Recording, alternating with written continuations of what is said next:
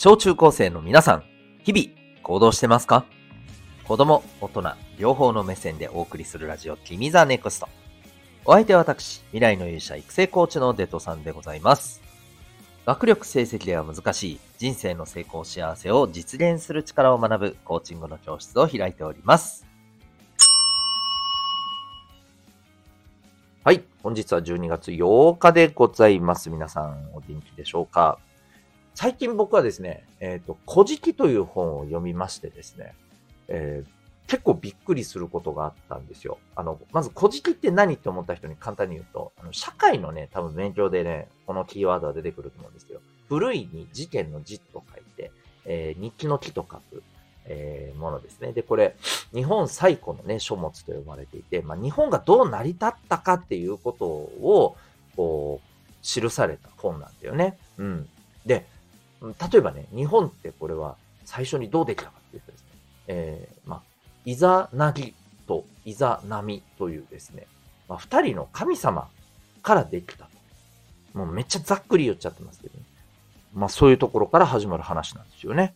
で、このイザナギとイザナミって皆さんなんかどっかで名前聞いたことあります？まあ、あの、古事記を知ってる人はもちろん知ってると思うんだけど、知らない人でね。で僕めちゃめちゃなんか聞いたことあるなと思って、考えてみたら昔やったゲームとかにめっちゃ出てるんですよ。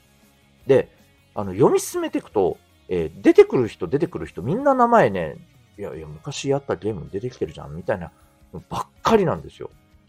なかなかちょっと衝撃でしたね。あの、まだ読んでない方はですね、えー、よかったら、まあ、いろんなね、書籍の形で古事記出てると思うんで、えー、見てみてください。結構面白いですよ。小中高生へのメッセージ、君ザネクスト。この放送では人間関係、勉強部活、習い事、その他日常のことを通して、自信を持ち、今、そして未来を自分らしく生きるために大切なことをお送りしております。今日はですね、えー、コミュニケーションの正解はどこにある？というテーマでお送りしていきたいと思います。はい。えっ、ー、と、まあ、コミュニケーションの話ですけどね。うん。えっ、ー、と、まあ、コミュニケーションってまず、基本的にはさ、二人以上いないと発生しないでしょ？ね。まあ、自分自身の内面とのコミュニケーションっていうのもあるけど、それは今日はちょっと置いといてね。うん。そう。で、当然そうするとですね、えー、まあ、二人の人間ってやっぱりね、同じものを見ても違うように感じるのは当然だし、うん。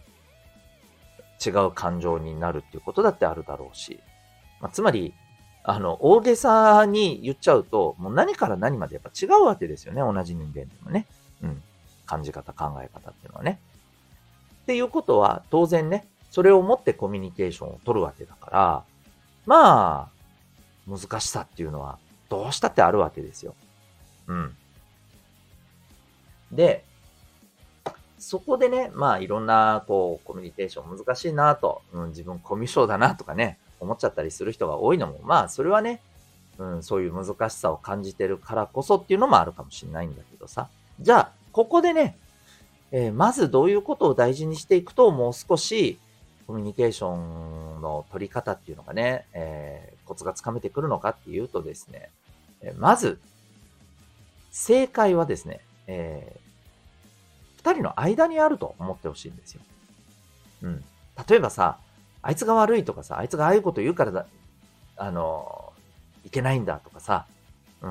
まあ、逆にさ、自分がこういうことやったからもう、ああ、ダメだったんだ、もう自分最悪、みたいなさ、なんていうの？自分とか相手が100%悪いっていうのは、これ、ないんですよ。基本的に。うん。そう。で、えー、そういうふうにまず考えることが重要なんだよね。うん。で、えー、ここがまあコミュニケーションの難しさの一番の理由だと思うんだけどさ、この感覚をお互いが持つことが重要なんですよ。わかる？例えばさ、まあちょっと、ちょっとしたさ、コミュニケーションの行き違いで相手に対してなんか、あいあいつよ、嫌だなって思っちゃったりして、まあ喧嘩までは言ってないけどさ、少し、うーん、見悪っぽい、えー、例えば状態になったと、なってしまったとするじゃないですか。うん。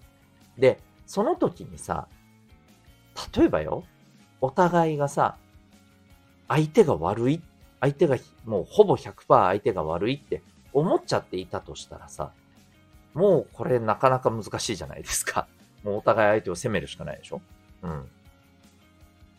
で、一方でさ、片方が、あ、これどっちにもいろいろあったかもなって思ったとしてもさ、うん、相手の方がさ、いや、相手が悪いだろうって思ってたら、これ、どう？やっぱり成り立たないというか難しいよね、これでもね。うん。どっちかはさ、もしかしたら自分も悪いかもしれない、相手も悪いかもしれないって、えー、じゃあなんだろうなって、どうすればいいだろうなって思ったとしても相手が、いやいや、お前が悪いだろうとか 言われたらもうなんか、売り言葉に買い言葉じゃないけど、こっちだって、はぁ？ってなるじゃないですか。ね。で、またさ、またちょっと違うパターンです。えー、こっちは、まあ、どちらにもね、うん、あの、なんか、ちょっと足りなかったところがあるんじゃないかなったり、それぞれの間のところに何かあるんじゃないかなって思ったとしてもさ、相手がさ、あ、ごめん、自分が悪い。もうじあもう自分が悪かった。ごめんなさいってなったら、なんかさ、まあその場は丸く収まるかもしんないけどさ、なんていうの？なんかまた同じこと起きそうな気しません？なんとなく。うん。なんかとりあえずその場を、もう、あ、自分が悪かった、悪かった、ごめんね、うんって、あ、あってなるかもしれない。なんかすっきりしないでしょ？うん。ね。正体がわからないまま、うやむやにされたような感じがするよね、それってね。うん。なんかこれ、あれだよね。よく、なんだろうな。うーん、学校でさ、こういうトラブルが起きた時にさ、えっ、ー、と、先生が間に入るのはいいんだけどさ、うん、じゃあお互いごめんなさいしなさい。はい、はい、これで仲直り。みたいなさ、今時そういうやり方する先生いるかな？まだいるのかもしれんけど、えっ、ー、と、いやいや、ちょっと待てって感じでしょ。すっきりしねえわって感じでしょ。それにもちょっと似たようなところがあるよね。うん。まあ、こういうさ、なんだろうな。あの、お互いが、やっぱりこう、お互いがお互いにさ、ああ、これ、二人の間のどこかになんかズレがあるんだよなと。そこをちゃんと二人で、ね、しっかりと、あの、捉えて、えー、ああ、ここだったねって、お互いあれだったね、よし、気をつけようねっていう風にしないとさ、なんか、すっきりしなくないですか？もういいよ、みたいな感じで。まあまあ、それでいいっていう人もいるかもしんないんだけどね。うん。でも、じゃあ、それでさ、その人とさ、すっきりしてできますかって感じだよ。うん。どっかでさ、あの時のことがなんかすっきりしないままこの人とは向き合ってるな感があるでしょ絶対残るでしょそう。やっぱりね、この辺はね、簡単じゃないんだけどさ、うーん、お互いがそれきちっとできると一番ね、理想的なコミュニケーションになるし、まあ、そもそもね、それがあるとね、こんな風になりにくいと思うんだよ、そもそも。うん。そう。なのでね、えー、ここはしっかりとね、あの、大事にしておいてほしい考え方だと思うんだよね、コミュニケーションにおいてね。はい。どうでしょうかね。えー、ということで、コミュニケーションの答えっていうのはですね、自分とか相手だけにあるんじゃないと。二人の間にあると。うん。で、何か、あのー、こう、うまくいかないコミュニケーションになってしまった時って、どこかで、その間のどこかでね、ほころびかズレが生じてるわけですよ。ぶつかり合いが生じてるわけですよ。それが何なのかっていうところをね、えー、二人で一緒に探していけば、まあ一番いいコミュニケーションの改善ができるはずなんだよね。人間関係の改善ができるはずなんだよね。ということなので、ぜひ、はい。この考え方を持っていて、で、まあ同じような考え方を持ってる人とね、お友達になれたら多分ね、すごくいい関係になるんじゃないかななんて思ったりします。ぜひ、まずは自分からね、始めてみてください。ということで、あなたは今日この放送を聞いてどんな行動を起こしますか？それではまた明日、学びようき一日を